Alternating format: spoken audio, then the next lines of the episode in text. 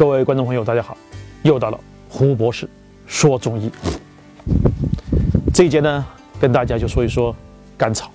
甘草这个药，相信很多人都吃过用过。甘草呢，它是多年生的这个豆科植物，在二零一五年的中国药典呢所收集的这个药用甘草呢，它是乌拉尔甘草、光果甘草和藏果甘草的根以及根茎。在《神农本草经》里面呢，把甘草呢就列为上品，因为它的味道很甘美，所以一名甘草，一名蜜甘。甘草呢，它有很多别名，最著名的别名就叫国老，相信很多人是知道的。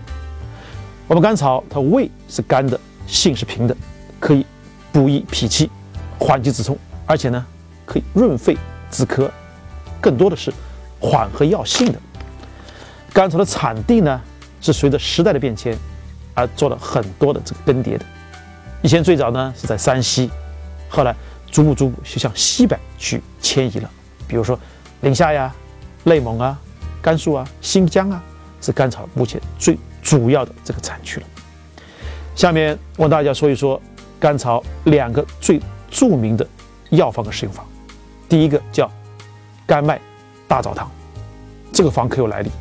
它来自于《金匮要略》。这个方呢，其实很简单，我们用生甘草十克，大枣十枚，然后呢，小麦五十克，将这个三个药呢放在锅里去煮，加水煮沸以后，再小火慢慢炖，将小麦开花以后，然后呢去大枣，即可以拿来去喝了。